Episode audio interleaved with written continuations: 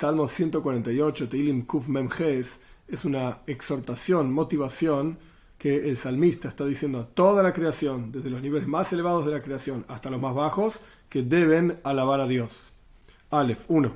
Aleluya, aleluya, es aleluya, Alabado sea Dios, alaben al Señor, a Dios, desde los cielos, alábenlo desde las alturas. Veis 2. Aleluya, kol malachov, aleluya, kol Alábenlo todos sus ángeles, alábenlo todas sus huestes. ¿Cuáles son las huestes de Dios? Gimel 3. Aleluya, shemesh veyoreach, aleluya, kol koich veyoir. Alábenlo el sol y la luna, alábenlo todas las estrellas que dan luz. Dalet 4. Aleluya, shmeya shomoyim, yamayim, asher me'ala shomoyim. Alábenlo los cielos de los cielos y las aguas que están por encima de los cielos. Hey 5. Y aleluya, shema utziva venibrau alaben al nombre de Dios, porque Él mandó y fueron creados. O sea, todas estas huestes fueron creadas. Y sobre todas estas huestes, Vov 6,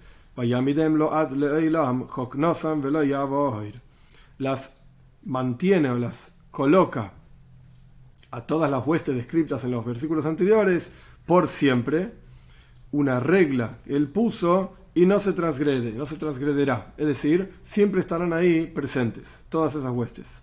Zain 7. Alaben a Dios desde la tierra. Antes estaba hablando de las huestes del cielo, ahora empieza a hablar de las huestes de la tierra. Taninim son bestias del mar, peces muy grandes.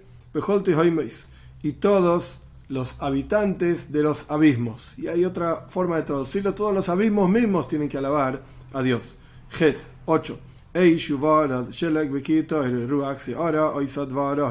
Fuego y granizo, nieve y vapor, viento tormentoso que hace su palabra.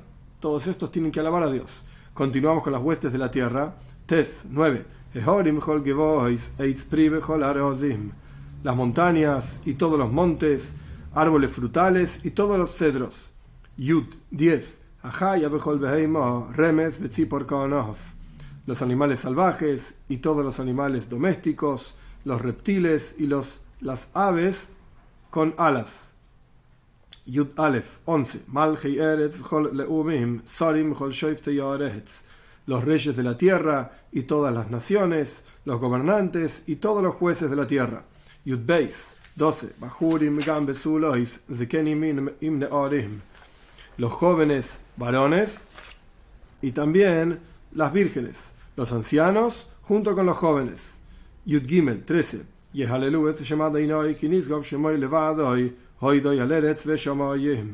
Alaben todas las huestes que dijimos anteriormente, tanto del cielo como de la tierra, al nombre de Dios porque elevado es su nombre solo, o sea, su nombre mismo ya es algo extremadamente elevado y poderoso, su gloria está sobre la tierra y los cielos. Como explicamos, en las huestes del cielo y en las huestes de la tierra se revela y se ve la gloria de Dios y su control por sobre todas las cosas en el universo. Yuddalet 14. keren tehila Israel am Que se eleve Keren. Keren literalmente significa cuerno, pero se refiere a algo poderoso, la fuerza de su pueblo, una alabanza para todos sus piadosos, los piadosos de Dios, es decir, para el pueblo de Israel, para los hijos de Israel, un pueblo o el pueblo cercano a él, Hallelujah, alaben a Dios. Este es el salmo, es decir, toda la creación tiene que alabar a Dios.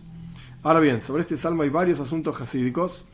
En el versículo 13 dice Shem Hashem, que alaben al nombre de Dios, todas las criaturas que definimos anteriormente. Pero de todas las criaturas que dijimos, muchas de ellas, principalmente los huestes del cielo y algunas de las huestes de la tierra, no tienen capacidad para alabar a Dios. ¿Qué significa que una montaña alabe a Dios? ¿Qué significa que el sol alabe a Dios? La vaca alabe a Dios? No tiene ningún sentido. Que hablar de los reyes y los jóvenes, etcétera, ok, ellos deben alabar a Dios, pero ¿qué quiere decir que el resto de las huestes, que aparentemente no tienen lógica, no tienen intelecto, alaben a Dios? Y la idea es la siguiente: cada criatura en el universo tiene un malach, un ángel, que gobierna esa criatura. Cuando decimos que el sol en el Salmo 19 sale del este, se pone en el oeste y así saliendo y poniéndose alaba a Dios, no es que la bola de helio, fuego, etcétera, alaba a Dios, sino que el concepto es que el ángel que maneja el sol se arrodilla frente a Dios y esto genera en el objeto manejado por ese ángel una alabanza a Dios, un movimiento específico en el cielo, etcétera. Lo mismo que ocurre acá las criaturas, la, bola de helio, las montañas y la tierra, etcétera, no tienen capacidad para alabar a Dios. Pero sí el ángel que maneja cada una de estas criaturas. Esto por un lado. en este mismo versículo, el versículo termina diciendo: Su gloria está sobre la tierra y los cielos. La traducción literal del versículo es que la gloria de Dios se revela en todos lados. Es decir, Él está presente aquí abajo y por lo tanto todos deben alabar a Dios. Pero el pensamiento jasídico explica un detalle un poco más profundo. Lo único que está revelado sobre la tierra es la gloria de Dios. Es decir, no Él mismo, sino su gloria solamente. ¿Qué quiere decir esto? Y la idea es la siguiente la creación divina no está hecha desde Dios mismo, Él propiamente dicho no está involucrado en la creación, porque está escrito, Anía, y si yo soy Dios, no cambié, y la creación misma generaría un cambio en Dios. Antes había creación, ahora no hay creación, pero en la práctica el versículo dice que Dios no cambió. Antes de la creación es el mismo que después de la creación. ¿Cómo se logra una cosa así? Y la respuesta está, está en este versículo. Su gloria, es decir, una reflexión de Él no Él mismo está sobre los cielos y la tierra. ¿Qué significa una reflexión de Él? En la mística judía se habla del Ein Soif, el infinito, esto se refiere a Dios mismo, y se habla del Ein Soif, la luz del infinito. Así como una luz refleja la imagen de aquello que da luz, la luminaria, por ejemplo, es un ejemplo nada más, cuando una persona explica algo, esto refleja lo que es su conocimiento, habla de ese tema porque esto es lo que él tiene en la cabeza, por así decir, o un ejemplo mucho más sencillo, una lamparita de color amarillo va a dar luz amarilla, una lamparita de color azul va a dar luz azul. La luz refleja, como dicen nuestros sabios en el pensamiento jasídico, la luz refleja y es similar a la luminaria. De la misma manera, la luz infinita de Dios, Oir Soif, es Ein Soif, es infinita. ¿Por qué? Porque es justamente la luz del Ein Soif, del infinito que es Dios. Pero en la creación misma, ¿qué es lo que está involucrado? ¿Qué es lo que está investido en la creación y hace que las cosas funcionen, etcétera? Hoy doy, solamente la gloria, solamente el Oirein Soif, la luz infinita de Dios, es lo que está investido en la creación, involucrado en el proceso mismo de creación, de manera tal que el Ein el infinito no cambia. De la misma manera que si una persona pone una pantalla frente a una luz determinada, esto no genera un cambio en la luminaria. La luminaria sigue funcionando tal y cual estaba antes de la pantalla emitiendo su luz, por así decir. Pero no es modificada cuando hay una modificación en la luz. De la misma manera, cuando el Oira Insoif genera todo este mundo, con la fuerza de la Insoif, porque es una luz, de vuelta, con la fuerza del infinito, porque es una luz vinculada al infinito. Pero esto no genera un cambio en Dios mismo, en el infinito, y esto es lo que significa este salmo. Su gloria está sobre los cielos y la tierra. Dicho de otra manera, la traducción literal del versículo es algo poderoso. La gloria de Dios está sobre la tierra.